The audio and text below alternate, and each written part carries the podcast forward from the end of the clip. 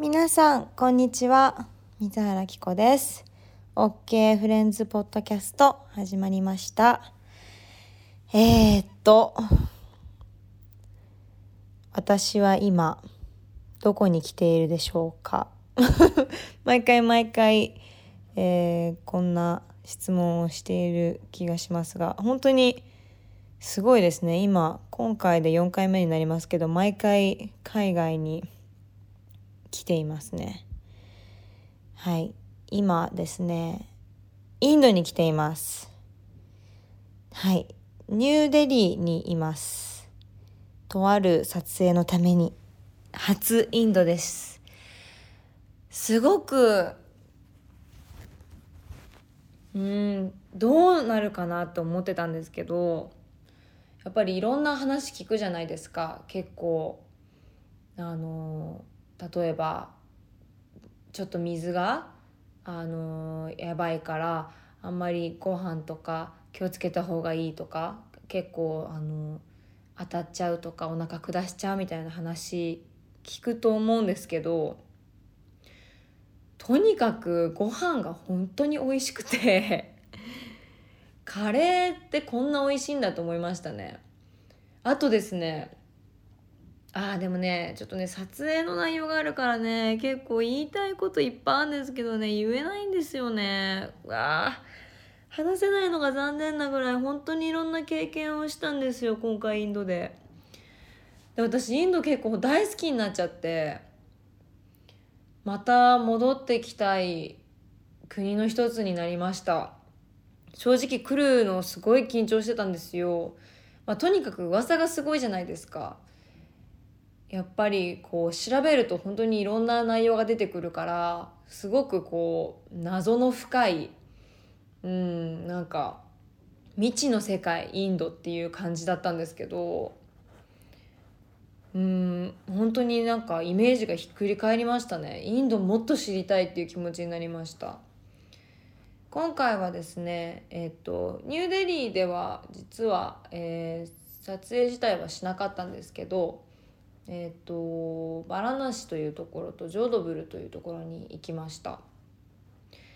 えー、本当にその2つの都市もすごく素晴らしくてジョードブルはちょっと田舎の方なのでもうバラナシの方はねも本当にうるさいとにかくうるさくてもうクラクションがもうなんだろう基本的にずっと鳴ってるみたいなどんな状況でもみたいな 感じで結構衝撃的だったんですけどあのこのポッドキャストを聞いてくださってる方は知ってくれてるかもしれないんですけどあ前回はタイだったけど前々回はベトナムにいたんですけどベトナムもね結構そのバイクのクラクションの音がもうずっとっていう感じでかなりそれも強烈だなと思ってたんですけどもうねベトナムなんか比にならないレベルのクラクションであのー、なんだろう。途中から結構もううん。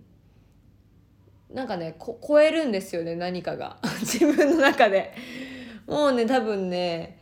一生分のクラクション聞いたんじゃないかぐらいのレベルだから途中から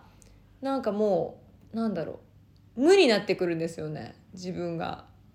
それがねちょっとね気持ちいいんですよね。ちょっと言葉では表すことがすごい難しいんですけど途中からね気持ちくなってくるんですよね。なんか超えた感じがするんですよ。はいでもとにかくインドはね本当に素晴らしい場所ですね。楽しかった。本当に。すごくカレー美味しかった。もうカレー本当に美味しかったし買い物もすごく楽しくてえー、もうまた私雑貨が雑貨を買うのが好きなので雑貨買ったりなんか布みたいなの買ったりとかサリー買ったりとかしました。友達にお土産死ぬほど買いました。あの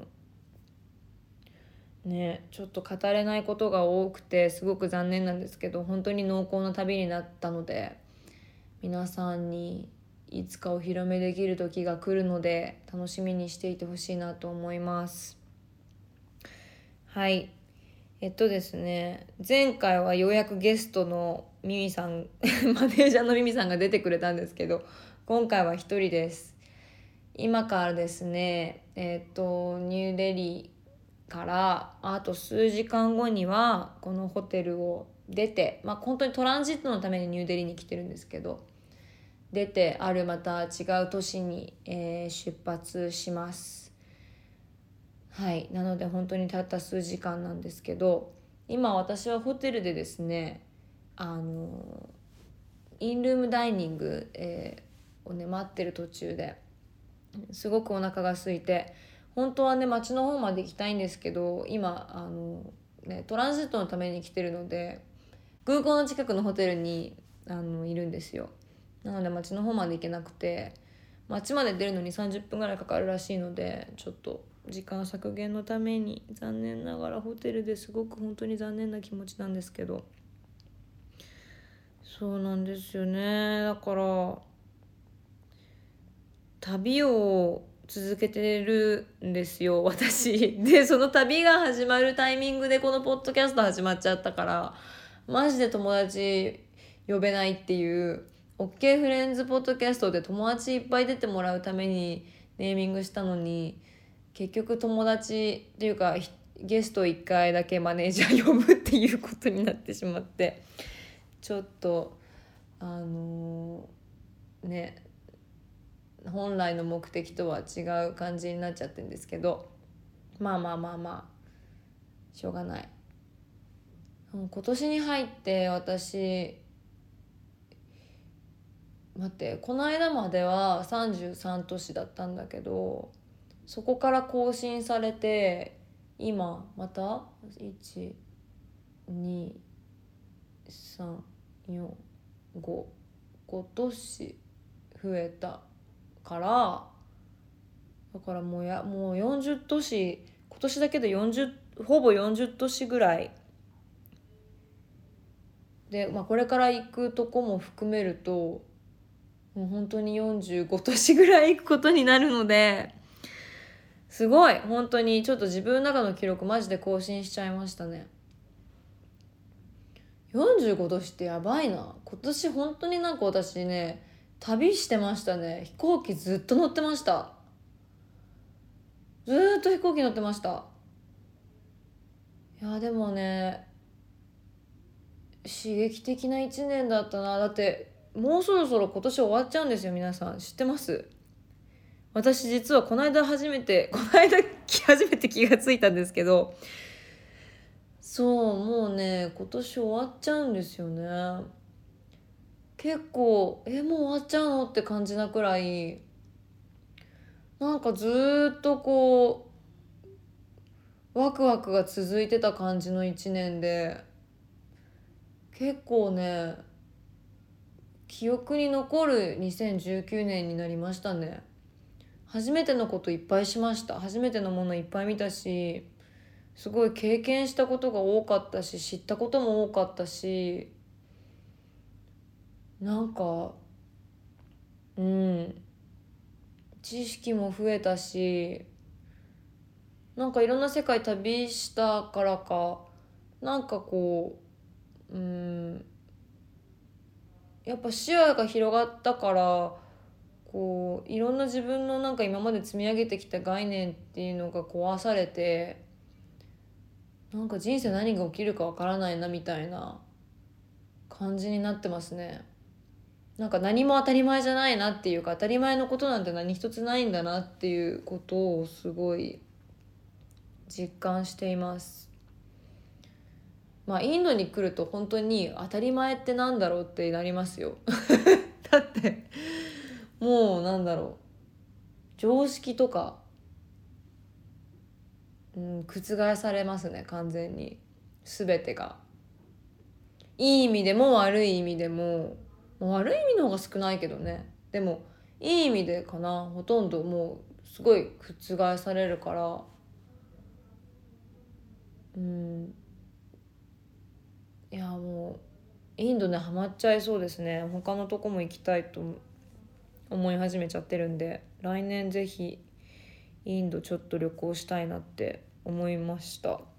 でもね私インド自分がハマると思ってなかったから正直言うと。っていうのは何だろう。まあなんか別に失礼な意味とかじゃなくて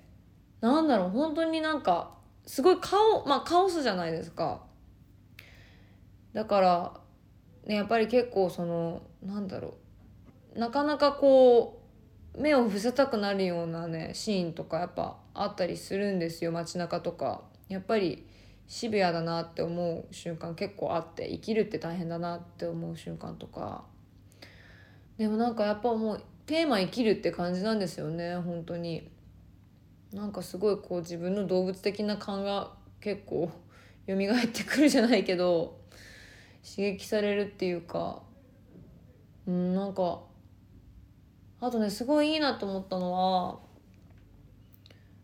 なんかこう子供とかいるんですけど街中になんかね子供が結構ねなんか赤ちゃんなんだけどなんかすごいこう手とか振るとなんか笑顔で手振り返してくれたりするんですよ。で普通赤ちゃんとかって結構恥ずかしがったりとかさなんかあんまりなんかよくわかんないみたいな感じになってたりするじゃないですか。でもなんかなんでだろうと思ってたらあの子供の頃からやっぱりそのたくさんの大人とかたくさんの人に囲まれて育つらしいんですよ。だからこう人見知りしてる暇がないっていうかなんか結構ビッグファミリーの中で育つからそのなんだろう。もうおばあちゃんもおばさんもなんかいとこも多分なんかわかんない。年によると思うんですけどね。あのいろんなあのその場所にももちろんよると思うんですけど人見知りしてる暇がないらしくって。だからね結構なんかこうなんだろう。すごい意志がある感じがするっていうか赤ちゃんなのに。なんかこう大人っぽいっていうかねなんかちゃんとこうなんだろう意志があるんですよね。それが結構ねすごいなと思ったんですよね。なんかこうもちろんそのなんだろうぼぼーっとしてる赤ちゃんが意志がないって言ってるわけじゃないんだけどそのなんだろう大人大人ってなんかうまく言えないけど、うん、なんかねちゃんとしてんですよね。それが結構ねすごいなと思いましたね。うん。面白かった。本当にインドすごい面白かった。あとはねインドはねとにかくね犬がねめちゃくちゃいるんですよ、まあ、牛もいるんですけど犬がめっちゃいるんですけど犬がねみんなねすごくこうやっぱりとても大変な環境の中で生きてるから結構疲れ切っててみんなずっと寝てるしなんかね寂しそうなね寂しそうっていう、うん、寂しそうな顔してたりするんですよね。なんかこう、うん、本当テーマ生きるっていう感じでね本当に野生な感じでしたね。なんかこう攻撃と攻撃的とかでもなくすごいこう、うん、普通にもうなんだろう生きてるみたいな。私たちが見るあの可愛らしいワンちゃんの目とは全然違うっていうかなんかすごくこう、うん、背負ってるものを感じましたワンちゃんからも。で街中にその辺にお猿さんとかいるんですよ。で猿の群れを見てうわあすごい猿の群れだと思って本当街中にいるんですけど日本だとね日本に住んでるとやっぱ考えられないじゃないですか。やっぱり一歩外に出るとねそういうことがあるからね本当に面白いなと思うんですよ。なんか自分の当たり前とかね自分の常識みたいなものが毎回毎回覆されるからなんかその感覚をね維持したいなってすごい思いました。インドの話しかしてないですね。そうなんですよ。だからこれから行く国はですねちょっと寒くなるんですよなのでちょっと気をつけなきゃいけない風邪ひかないように。はあ。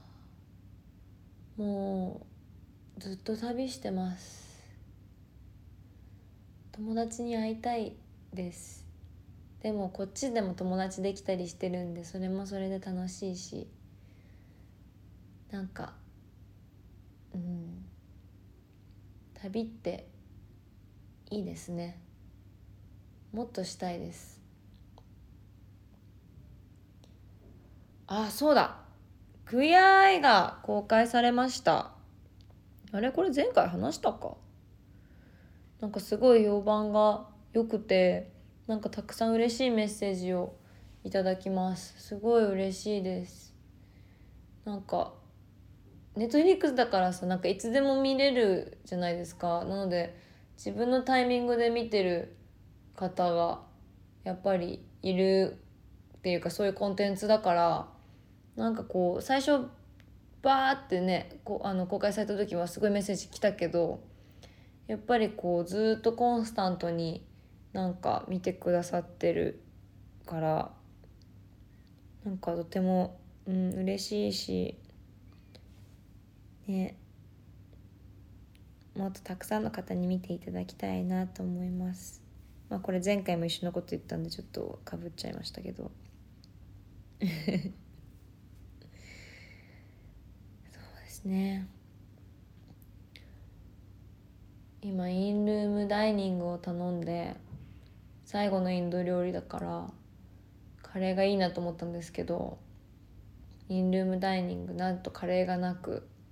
インドなのにすごいショックで。なんかインド風のなんかラップみたいななんていうの？タコス的なやつみたいなのインドバージョンみたいなやつとなんかインドのすごい美味しそうなチキンのスープを頼みました。お腹が空きすぎて死んじゃいそうです。はあ。正直マッサージ行きたいですね。なんかやっぱりあとまあ旅して撮影してるんですけど自分で全部ヘアメイクとかやってるんですよ。本当にヘアメイクさんってすごいなって実感してるんですよね。なんか本当に大変っていうかっていうのはただメイクするだけじゃなくてその顔と顔ってやっぱりなんだろうすごい影響するじゃないですかその日のコンディションって。で旅をずっと続けてるともちろんアドレナリン出てるからすごい元気なんだけど体はやっぱり飛行機とか乗ってるし結構ずっとこう荷物とか持ってるからやっぱ疲れてるじゃないですか。でなんかちょっとね睡眠時間とか少なくなっちゃったりするとなんか顔とかむくむしそうするといくらビューラーでまつげを上げてもまつげが上がらないみたいな事態が起きてマジでパニクるんですよ。でやっぱり本当にそういう時にリンパを流したりマッサージしたりとかなんかこうなんだろうそういうことが必要になってくるんですよね。だからこうやっぱメイクさんってそういうの全部込みでやってくれるので本当に最初マッサージから始めてフェイスパック始めて頭とかも揉んでくれてもうなんなら足のツボとかも揉んでくれたりする時とかあるんですよ。ありがたいことに。本当にもうすごく大好きなんですけど。それで全部体がこうの血流が良くなってむくみとか取れて顔の状態が良くなってメイク始めてくれるから、まあ、だから結構時間かかるんですけどやっぱりそれが全部あるベースを整えてからのやっぱりそのね、そこにプラスそのメイクの技術をね乗っけてやってくれるからそりゃあね綺麗になるわなっていう話なんですよ。やっぱ一人でやってると朝とかね早くても結構ギリギリ前寝たいしでもギリギリまで寝れないじゃないですかメイクしなきゃいけないからだからねその葛藤もあるしでそのまつげが上がらない事態とか起きたりするからやばいみたいになって最近はねちょっと早く起きてえっとなんかまあ寝る前にストレッチもしてるんですけど起きてからもストレッチしたりしてでシャワーをまあったかいお湯を出して結構熱湯に近いぐらいのお湯でを肩あたりとか首あたりとかに当てたりして体温めてその状態で肩とかを自分の手で頑張って揉んだりしてあとはまあ顔とかも当ててこうなんか流れろみたいな感じであの老廃物頑張って流してでその後冷たいお水で、えっと、またその肩とか顔とかに当ててでそのより血流の流れを良くしようとしてでその後またそれを繰り返してって結構やってるんですけど、まあ、今んとこそれは結構、うん、うまくいってますけどなかなか、うん、苦戦してますね。あのヘアメイクさんはやっぱりもうに慣れちゃ環境に慣れちゃってるもんだから本当にこういう撮影を自分でメイクするっていうのは結構プレッシャーだしあとなんかベトナムとかあの暑いインドとかもそうだけど暑いからなんかコンシーラーとか溶けてんじゃないかっていうぐらい途中で自分の顔がどうなってるかわからないっていう恐怖があって大丈夫だと思うけど大丈夫じゃなかったら皆さんあのお手柔らかにしてくださいね。まあでもしょうがない。もう現実だから。もうドキュメントなんでもうしょうがないですね。そんな感じで頑張っております。これからも旅続けます。頑張ります。えっとまた次のポッドキャストもぜひ聞いてくださいね。こんな感じでダラダラ喋ってますけど。えー、私の近況報告でした。ではまた来週。さよなら。